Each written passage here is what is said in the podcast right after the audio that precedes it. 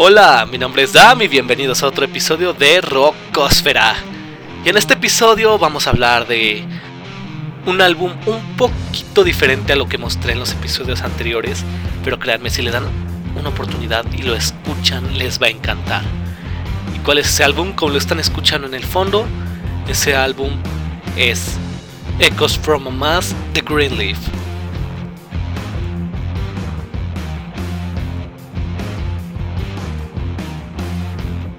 Y bueno, igual que siempre, empezamos con lo básico. ¿Quiénes son Greenleaf? Y la verdad, esta historia es un poco complicada porque han tenido varios cambios de miembros a lo largo del tiempo.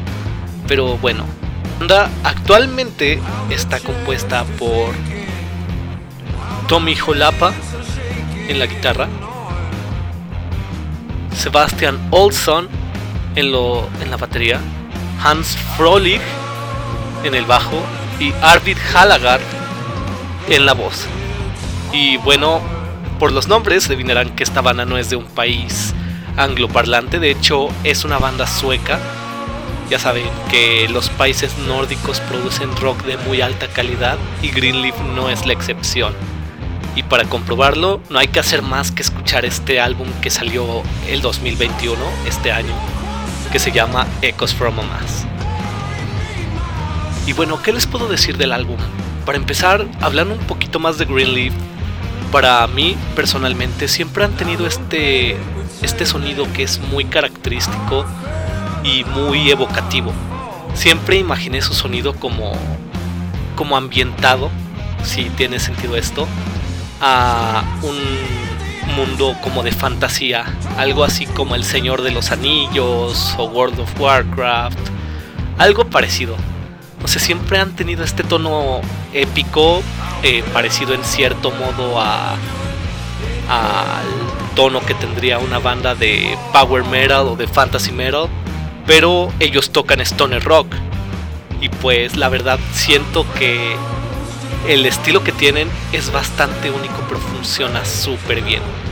Y bueno, eh, volviendo al tema del álbum, que creo que ya me fue un poco por la tangente. Eh, el álbum fue hecho y producido fue producido antes de la pandemia, mientras que el resto del álbum fue realizado y producido durante la pandemia. En una entrevista que hicieron con Tony Holapa, él dice que Hans, el bajista, solo tuvo dos semanas para ir a donde estaban grabando. Entonces tuvo que viajar desde Berlín y solo tuvieron cuatro días para ensayar. Eso nos muestra solo un poco de la realidad que muchas bandas vivieron por el COVID. Y bueno, aparte del COVID, eh, algo que es muy importante de este álbum es que el cantante Arvid, que también es el compositor de las canciones, eh, en el tiempo en el que se empezó a grabar, eh, pues estaba divorciando entonces eh, eso influenció mucho el estilo y las letras del álbum. Porque si lo comparamos con álbums anteriores como Trails and Passes o Here's the Rivers, tiene un estilo un poco más oscuro y además también trae canciones de desamor, que eso, al menos por lo que yo recuerdo de las canciones que suele hacer la banda, es una novedad.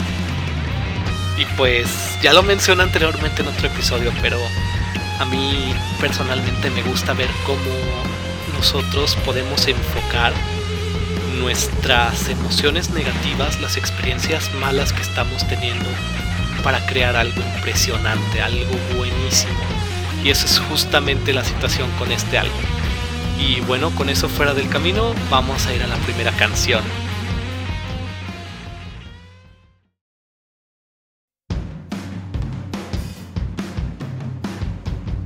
Y bueno, la primera canción de este álbum de la que quiero hablar es mi segunda canción favorita. Eh, antes era la primera, pero le agarré mucho gusto a una canción de la que voy a hablar pues un poco más tarde en este episodio, pero bueno. Esta canción es Good God I Better Run Away. Y bueno, esta canción es la segunda canción del álbum, la primera es Tides, que tiene un video hecho por la propia banda en YouTube y recomiendo mucho a cualquiera que ve ese video, es muy bueno. ¿Y qué puedo decir de esta canción? Esta canción eh, cumple lo que les digo de ese sentimiento evocativo como de fantasía al pie de la letra. Siempre que la escucho imagino algo así como un viaje super épico a tierras misteriosas. Ya saben, estos clichés cursis de, de los RPGs de fantasía que pues a mí personalmente me gustan mucho. Y desde esta canción podemos ver que el álbum toma esta dirección como de stoner rock muy marcada, desde la batería, eh, la guitarra, el manejo de las melodías, todo es muy característico del stoner rock, pero con el toque característico que siempre ha tenido Greenleaf desde el primer álbum que tuvieron a Arvid como cantante, que fue Trails and Passes. Y pues es un gustazo ver que la banda se mantiene firme con ese estilo tan bueno que tiene. Y bueno, volviendo a la canción, esta es muy dinámica, tiene muchos cambios, subidas, bajadas. De hecho, yo diría que esa es una característica de casi todas las canciones de Greenleaf, que es que son muy dinámicas. Y bueno, usando la magia de la postproducción, eh, voy a cortar un pedacito de la canción para que podamos pasar directo a la que es personalmente mi parte favorita, el solo. Porque si algo tienen las canciones de Greenleaf, bueno, muchísimas de las canciones de Greenleaf son los solos que son verdaderamente excelentes, son una experiencia musical buenísima. En serio, algo que siempre amé de la banda desde que los conocí fueron los solos que hacían. Y bueno, pienso que lo justo es que si les estoy presumiendo los solos que esta banda tiene, al menos les deje escuchar un poco, así que ahorita voy a dejar que el solo corra y volveré cuando acabe.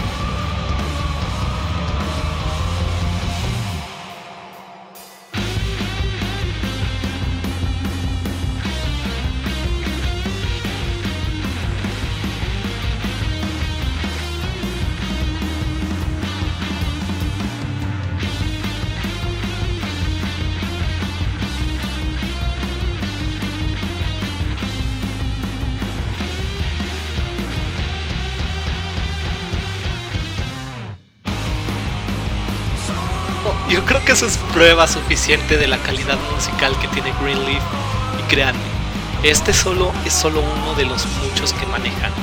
Si van a su discografía van a encontrar muchísimo de esto, así que si son fans de los solos de guitarra, Greenleaf para mí está súper recomendado. Y bueno, eh, con el final de esta canción pasamos a la siguiente.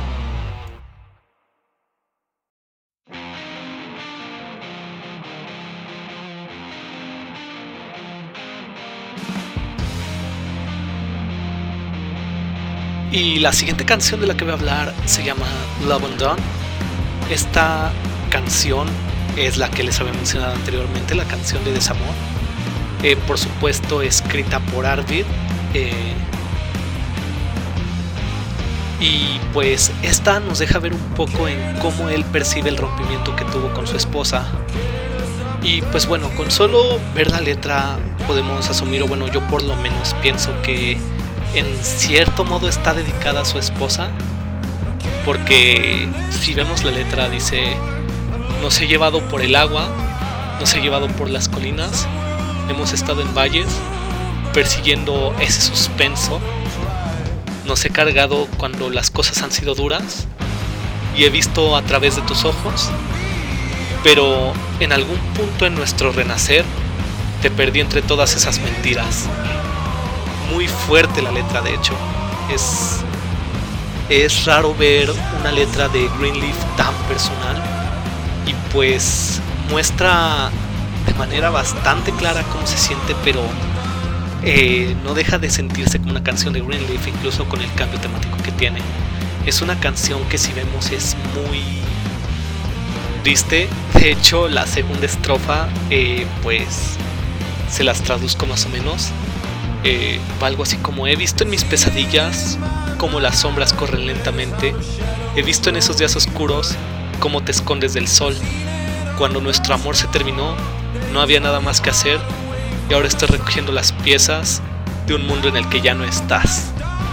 Esa es la segunda estrofa y como vemos la canción, incluso con lo épico que suena, es una canción muy triste, muy pesada. Ese, las letras fácil podría estar, podrían estar en una balada lenta y quedarían, estarían como en casa.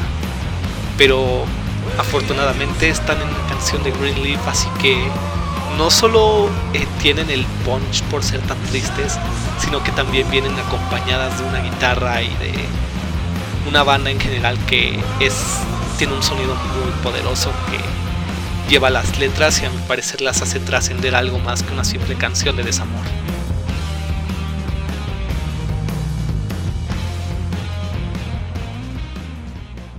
Ahora vamos a pasar a la tercera y última canción que les voy a mostrar de este álbum y la cual personalmente es mi favorita, que es On Wings of Gold. Y bueno, en parte por el nombre y en parte por el tono tan épico que tiene esta, yo la conozco personalmente como... Y bueno, lo primero que podríamos mencionar de esta canción es que para estándares de la industria musical es muy larga, para que se den una idea, la canción dura 6 minutos 28 segundos, casi 7 minutos. Y créanme cuando les digo que cada vez que escucho esta canción, esos 6 minutos 28 segundos se me pasan como agua. Tanto me gusta que la puedo estar escuchando una y otra y otra vez y no cansarme. Y bueno, se preguntarán, ¿cómo es que una canción tan larga puede mantenerse entretenida? Y pues la respuesta es que la canción como tal es muy dinámica. En serio. Eh, bueno, eso ya lo mencioné antes con otras canciones de Greenleaf. Pero tiene muchas subidas, bajadas. Es, es como un viaje épico. Hay partes en las que es bastante más o menos tranquila. Hay partes donde es muy fuerte. Y en general eso a mí, todos esos cambios que tiene esta canción, me gustan muchísimo, es algo que yo disfruto bastante. Y bueno, otra particularidad, y aquí tal vez puedo estar mal porque no soy un experto musical, es que la canción como tal no llega al estribillo sino hasta la segunda mitad. Bueno, no diría necesariamente la segunda mitad, pero más bien hasta eh, la, después de la segunda estrofa. En esta primera estrofa solo tiene lo que podríamos llamar un prepuente y el puente previo al estribillo, pero como tal no llega al estribillo. Y pues incluso esas partes son excelentes. Y bueno, obviamente también vale la pena mencionarlo, pero la letra de la canción es muy buena. Eh, de hecho, aquí no voy a traducirlo tanto, pero eh, por la idea que nos da la canción, es de alguien que busca la libertad. De hecho, el estribillo eh, es algo así como, y llévame a través de una vida tan fría, déjame ser libre, déjame volver a estar completo. Llévame en alas de oro, déjame ser libre y salva mi alma. Bastante fuerte, ¿no? Y bueno, una vez más, usando el poder de la edición, voy a cortarle un pedacito para que podamos oír directamente este estribillo del que les estoy hablando tanto. Junto con el solo de guitarra buenísimo que como les había dicho antes vamos a ver en muchas canciones de Greenleaf. Así que los dejo y ahorita vuelvo con ustedes.